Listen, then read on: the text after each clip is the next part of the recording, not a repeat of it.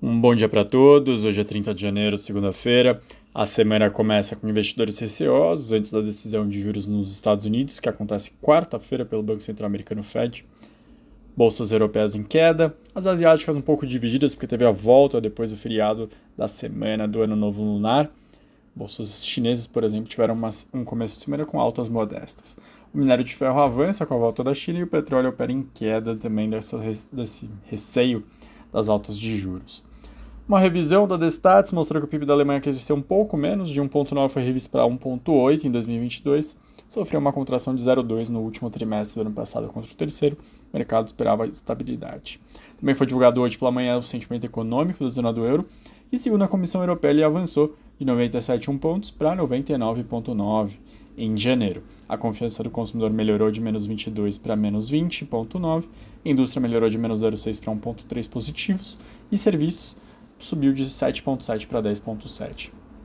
Ontem, o primeiro-ministro da China, Li Keqiang, ele anunciou que o país deve consolidar e expandir ações para recuperação econômica no início desse ano, estabilizando o comércio exterior e impulsionando o consumo. Também deve trazer mais um ânimo para commodities metálicas. Falando sobre a agenda da semana, então com detalhes na quarta-feira, Copom e Banco Central Americano. Copom, expectativa do mercado é uma estabilidade.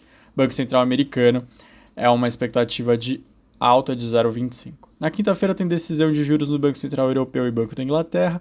Lembrando que essa semana segue com a agenda de balanços corporativos do quarto trimestre do ano de 2022 consolidados.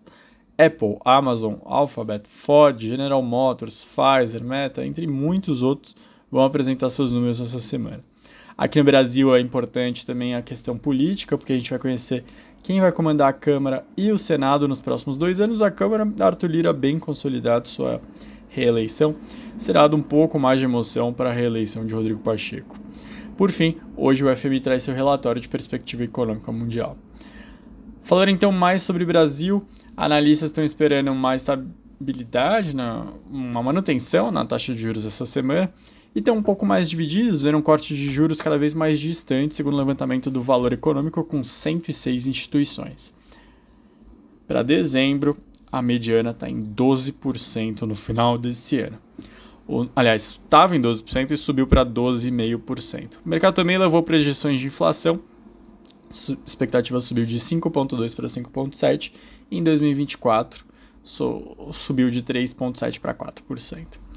Falando sobre FGV, trouxe as confianças dessa vez a comércio e de serviços, ambas recuaram.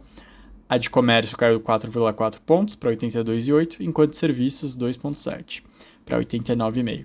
Os empresários de serviços mostraram uma situação atual piora, piorada em 0,7 e as expectativas pioraram 4,6. Diferente dos empresários de comércio, que entenderam que a situação atual é que piorou 8,8 e as expectativas melhoraram 0,4. A FGV também trouxe o GPM fechado de janeiro, que subiu 0,21, depois de uma alta de 0,45 no mês anterior. Com esse resultado, o índice acumulou uma alta de 3,79 em 12 meses.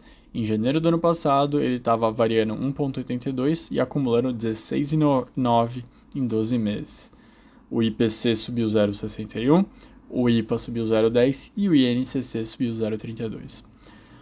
Um último destaque sobre a questão de combustíveis: o ministro das Relações Institucionais, o Alexandre Padilha, já afirmou que não tem discussão para prorrogar mais uma vez a desoneração de combustíveis. Em resposta a isso, o novo presidente da Petrobras, o João Paulo Prats, falou que conta com a criação de um fundo para tentar frear a alta de combustíveis nas bombas e reduzir o impacto da volatilidade do petróleo.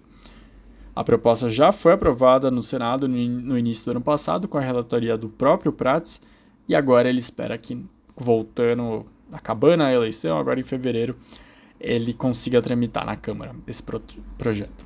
Uma boa segunda, boa semana para todos e até mais.